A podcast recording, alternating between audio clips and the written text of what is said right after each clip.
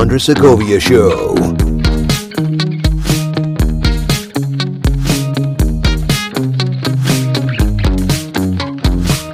Bienvenidos al programa El Andrés Segovia Show. Yo soy Andrés Segovia, broker de Mark One Real Estate.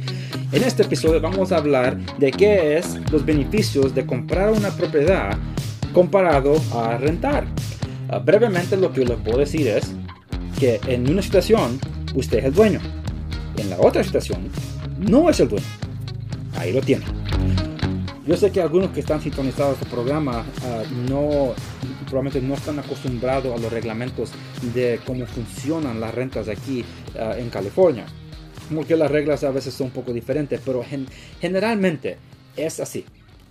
Usted llena una aplicación para hacer un trato con el dueño por un año para vivir en una propiedad. Usted está siendo dado el derecho para vivir en una propiedad. No se le está dando el derecho de ser dueño de esa propiedad. Y le explico que en los lease agreements, en esos contratos que está llenando, ni siquiera puede poner un clavo en la pared sin el permiso de el dueño. Es, esa es la realidad. Léanlo.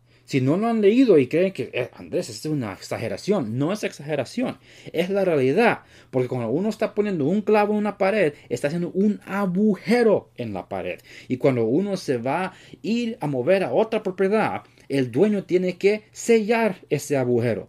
Ay, pero Andrés, es que voy a, voy a colgar la televisión, voy a poner cuadros de, de, mi familia en estos cuartos, lo que sea, mis niños quieren no sé qué, ahí en, en la recámara. Ese es mi punto. Por eso se tiene que pedir permiso al dueño antes de meter un clavo. Ahora, algunos dueños no son tan estrictos, por eso no, probablemente no han oído que el dueño pase, like, ay, le han puesto un clavo a la pared o no. Pero la realidad es esta. Eso es así. Usted no es dueño de la propiedad que está rentando. Usted se está siendo dado el derecho para vivir ahí. Tomando eso en cuenta, tiene que listar quiénes están moviéndose en la unidad con usted. Si hay que decir que una pareja y tienen un, un, un niño, ok, eso se tiene que poner en el list. Son una pareja y aquí está el baby. Que sea un año cinco años, no importa, el punto es igual. Ok, ahí está listado. Hay que decir que van a tener otro niño. Si, eh, si ese es el caso, se, también se reporta, no quiere decir que le van a subir la renta, puede ser lo otro, pero no, esa es una expectación de, uh, de ustedes para avisarle. El dueño también dice, hey, mira, vamos a tener un niño aquí. Ok, sí, sí, sí, es para que ellos sepan. Y luego ellos se arreglan a ver cómo, si es que algo cambia, pero usualmente no hay ningún cambio ahí. Donde sí cambia es así. Si ustedes tienen una, un, una recámara extra y dicen, ¿sabes qué? Me gustaría poder rentar ese cuarto a alguien más para que nos pueda ayudar a pagar la renta mensual. Si ustedes hacen eso, eso se llama subleasing. Al menos que el dueño lo ha permitido, es ilegal. Y cuando es ilegal, ustedes han violado los puntos que han firmado en el contrato inicial con el dueño. Y si no saben cómo trabaja un contrato de un lease, que es como una renta de un año, hay que decir que solo han vivido ahí por un mes, dos meses, y han violado su lease. Por el contrato, ustedes le deben el año completo al dueño. Yes, así es. El dueño no tiene que pagar por, los, por las utilidades. Eso es negociado cuando están platicando entre ustedes. Si el dueño decide, hey, voy a pagar la, las utilidades, no tienen que preocupar ustedes ahí. Pero si llega un tiempo que le han subido la renta y luego él dice, mira, ya no puedo pagar la utilidad, ustedes la van a pagar. Eso sí se puede hacer así, siempre y cuando están, es, es por escrito.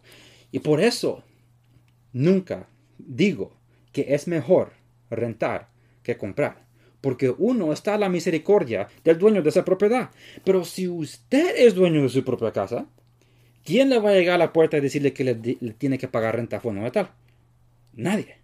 Y esa es la cosa. Ay, pero Andrés, que no es rentar más barato que comprar. Bueno, dígame, ¿están viviendo en un cuarto? ¿Están viviendo en un hogar? Están viviendo en un garaje. Yo he oído todas las historias porque yo he rentado propiedades aquí en Santa Ana, también en Los Ángeles, y cuando estoy entrevistando a la gente me, dicen, oh, me vas a poder rentar el garaje. ¿Cómo que voy a rentar el garaje? Aquí estoy ofreciendo la unidad esta y el garaje viene con esto. eh, sí, pero podemos meter a alguien ahí. No se va a meter nadie ahí. Ahí es donde van los vehículos, o si van a guardar sus cosas, lo guardan ahí. Pero eso no es vivienda. Así es lo que hemos listado aquí en, este, um, en esta propiedad y por el contrato no es vivienda este garaje. Por algunos sí cometen el garaje a, una vivienda. Nosotros sabemos eso. Es que hay, gente que hacen lo que tienen que hacer para poder colectar una renta, lo que sea, porque no van a usar el garaje para un carro. O sea, ok, esa es decisión de uno y es del dueño. Si lo hacen así, eso es cosa de ellos. Pero el punto es igual.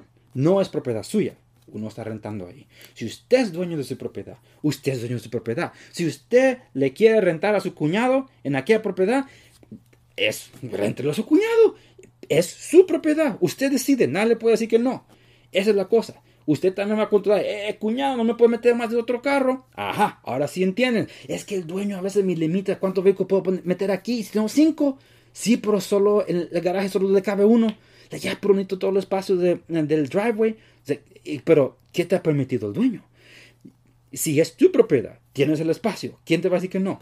Es tu propiedad. Esa es la ventaja. Y la cosa es de que hoy en día, y eso lo he oído de mucha gente también, las rentas son tan caras en algunos casos. No es broma. En algunos casos, algunas rentas es igual o más caro que un préstamo para una casa. Ah, pues si uno puede comprar, ¿por qué no comprar?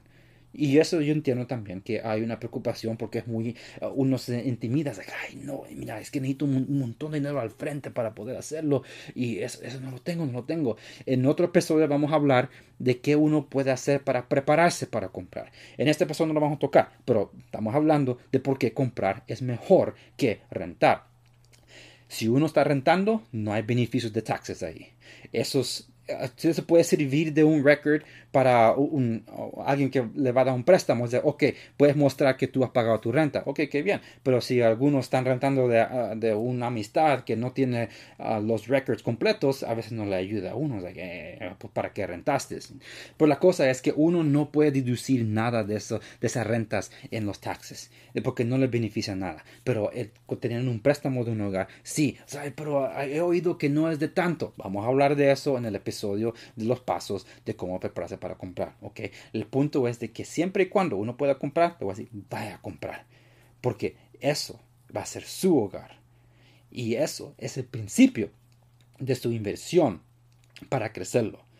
Porque uno puede llegar a ser millonario a través de cómo maneja su propiedad. Y esa es decisión de cómo uno lo maneja.